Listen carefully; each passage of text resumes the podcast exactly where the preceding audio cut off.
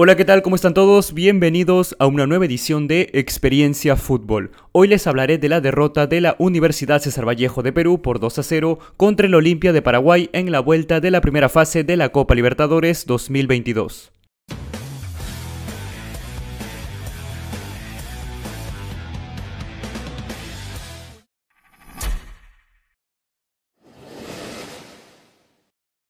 Se jugaron los partidos de vuelta de la primera ronda de la Copa Libertadores 2022 y uno de los partidos pendientes fue el Olimpia versus César Vallejo, serie donde en el partido de ida resultó una victoria por 1-0 para el cuadro guaraní. Por cierto, hay un video en el canal donde hablamos de ese partido. Si no lo has visto, te dejo el enlace en la parte superior derecha de tu pantalla. Los dirigidos por Chemo del Solar estaban en búsqueda de la hazaña deportiva, derrotar como visitante al más ganador del fútbol paraguayo. Pero antes de hablar de ese partido, hablemos de cómo llegaron ambos equipos a este cotejo. Después del partido de ida entre ambos clubes, la Universidad César Vallejo viajó hasta Junín para enfrentar como visitante al ADT de Tarma en el Estadio Huancayo, un recinto deportivo que se encuentra ubicado a 3.259 metros sobre nivel del mar, casi igualando lo que es la muy complicada altura de La Paz en Bolivia. En ese partido, el equipo trujillano no salió con sus habituales titulares, de los que siempre suelen arrancar, solo jugaron el portero Grados, Leandro Fleitas, Arquímedes Figuera, Carlos Ascuez, Santiago Silva y Gerson Vázquez, quien de hecho no pudo jugar en esta llave por suspensión por roja que recibió en el partido contra Caracas en la temporada pasada. Los 90 minutos finalizaron y ninguno pudo sacar ventaja. El partido terminó sin goles. César Vallejo no puede haber comenzado la temporada de peor manera. Además de perder contra Olimpia, no pasó del empate 0-0 en sus dos primeros encuentros de la liga local, por lo que aún no sabe lo que es ver puerta rival en lo que va del 2022. De hecho, no marca desde el 24 de octubre del 2021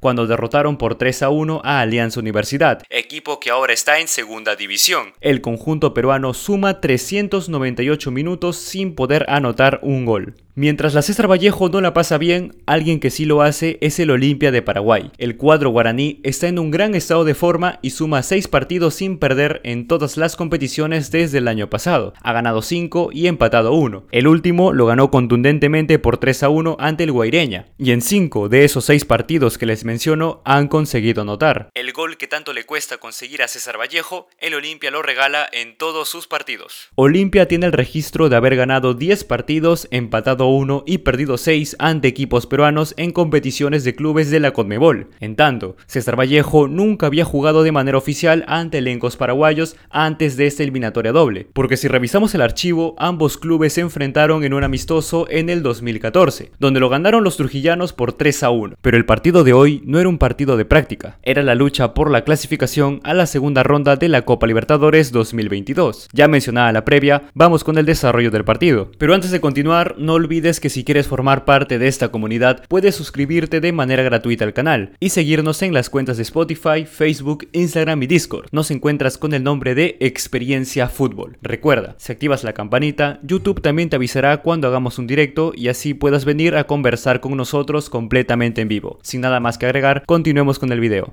El entrenador del equipo peruano José Chemo del Solar mandó a la cancha a los mismos jugadores titulares de la ida en un sistema 4-3-3. Carlos Grados en la portería, Orlando Núñez, Leandro Fleitas, Renzo Garcés y Carlos Cabello en la defensa. Delante de ellos estuvieron Fran Isique, Arquímedes Figuera y Carlos Ascuez, teniendo como delanteros a Patricio Arce por la izquierda, Osnar Noroña por la derecha y a Santiago Silva como punta. A diferencia del entrenador peruano Julio César Cáceres, entrenador del decano, sí hizo modificaciones en el equipo que ganó en Lima ya no formaron con un 4-4-2, sino con un 4-1-3-2. Alfredo Aguilar en portería, Iván Torres, Alcaraz, Saucedo y Salazar en la defensa. Como pivote arrancó Edgardo Orsuza, delante de él estuvieron Derlis González, Marco Gómez y Alejandro Silva, dejando como delanteros a Guillermo Paiva y Jorge Recalde. Estos cambios se realizaron debido a que los jugadores que participaron en la derrota contra Guaireña fueron del agrado del técnico. Al DT le gustó sobre todo las capacidades ofensivas que mostró Guillermo Paiva, quien en ese partido marcó dos goles. Por ello, el entrenador paraguayo decidió apostar por él en ese partido. Pitó el argentino Facundo Tello y arrancó el encuentro entre Olimpia y la Universidad César Vallejo Vallejo en el Estadio Defensores del Chaco. Durante los primeros 10 minutos vimos un Olimpia completamente distinto al que arrancó en Lima, porque como todo equipo que esté local, se vio en la responsabilidad de tomar la iniciativa, y lo conseguía en esos primeros trámites del partido. La formación ofensiva por la que apostó el entrenador estaba dando frutos. Derris González y Alejandro Silva estaban siendo de los más peligrosos en el equipo guaraní, sumándose en labores de ataque con Recalde y Paiva. Por el lado de los de Trujillo, al igual que en el partido de ida, su 4-3-3 se transformó a un 3-4-3, con Figuera sumándose a la saga defensiva entre Leandro Fleitas y Renzo Garcés, aunque también podríamos ver a Carlos Asquez, quien retrocedía para intentar distribuir desde la zona defensiva. Núñez y Cabello adelantaban su posición transformándose así en volantes por los lados, Patricio Arce y Osnar Noroña se recostaban desde las bandas hacia el centro, siempre detrás de Santiago Silva, quien era el centro delantero. Es cierto que Olimpia tuvo el dominio de los primeros minutos, pero Vallejo cuando recuperaba la pelota también intentaba llegar al arco de la misma manera, haciendo sucesiones de pases desde la saga defensiva hasta los delanteros. Pero que lo intentes no te garantiza de que lo logres. Claramente la transición de defensa a ataque era algo que le empezó a fallar al equipo poeta, perdiendo así el balón en salida y permitiendo al equipo local que finalice jugadas de ataque. Fue un partido trabado en los primeros 25 minutos. Hasta ese entonces teníamos 7 faltas de los locales y 3 de los visitantes. Solo dos minutos después, Derlis González en la puerta del área chica, solo frente a Grados, patea con demasiada fuerza y el balón sale del campo por encima de la portería. Hasta ese momento era la más clara del partido. Recalde espera por adentro, la lleva Derlis González, González falló.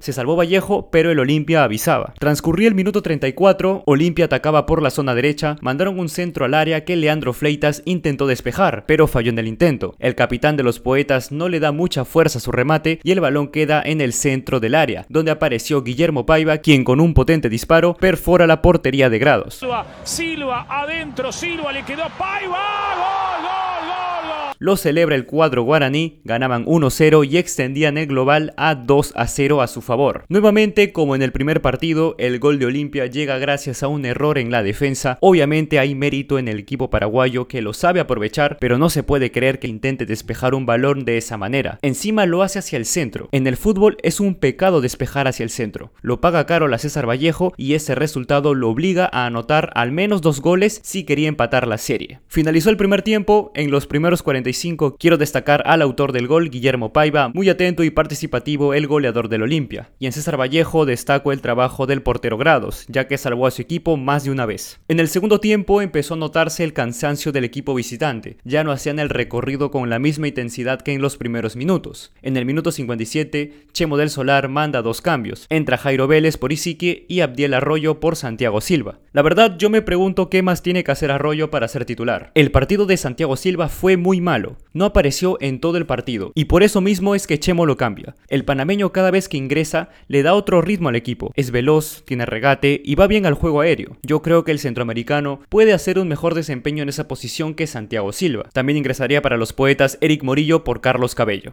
En Olimpia entraría Fernando Cardoso por Paiva, el autor del gol, Néstor Camacho por Alejandro Silva y Walter González por Jorge Recalde. Tres minutos después de ese último cambio, el jugador que llegaba desde el banco, Fernando Cardoso, conecta con el balón tras una serie de rebotes en el área de Vallejo, que estaba siendo protegida por una defensa dormida. El paraguayo remata con su pierna derecha y ponía 2-0 el partido, aumentando el resultado global a un 3-0. Resultado sentenciado. Y lo único que quería César Vallejo era que termine el partido. Y ahora sí vendrá el toque atrás para González, otra pifia, gol, gol, gol, gol. Finalizaron los 90 minutos y las estadísticas nos dejaron lo siguiente. 39% de posesión para Olimpia, 61 para Vallejo, 33 tiros de los cuales 11 fueron al arco para los paraguayos, mientras que los poetas remataron solo 6 veces y únicamente uno fue al arco. La Universidad César Vallejo queda eliminada de la Copa Libertadores en la fase previa, como ya lo venía haciendo en temporadas pasadas. Lo que se puede decir de este equipo es que le volvió a faltar creatividad a la hora de atacar, se cometieron muchos errores a la hora de salir jugando y también diría que a la hora de seleccionar a los jugadores titulares. Por parte del Olimpia consiguieron una merecida clasificación, ganando ambos partidos y sin sufrir sufrir de la cuenta, y con esta victoria los paraguayos clasifican a la segunda ronda de la Copa Libertadores, donde enfrentarán a Atlético Nacional de Colombia. La ida será el jueves 24 de febrero en Paraguay y la vuelta el 3 de marzo en tierras colombianas. En otros resultados, el Barcelona de Guayaquil derrotó 8 a 7 en penales a Montevideo City Torque y clasifica a la segunda ronda donde enfrentarán a Universitario de Deportes. Por su parte, Bolívar goleó 4-0 a Deportivo Lara y también avanza de ronda, donde enfrentará a la Católica de Ecuador. Ambos partidos fueron por la vuelta de la primera fase de la Copa Libertadores. No olvides suscribirte, darle like al video, comentar y compartirlo, porque eso nos ayudaría mucho a seguir creciendo. Síguenos en todas nuestras redes sociales que se encuentran en la descripción para que no te pierdas del próximo contenido. Se despide con ustedes Juan Pablo Reina y nos vemos en un próximo video o directo. Hasta luego.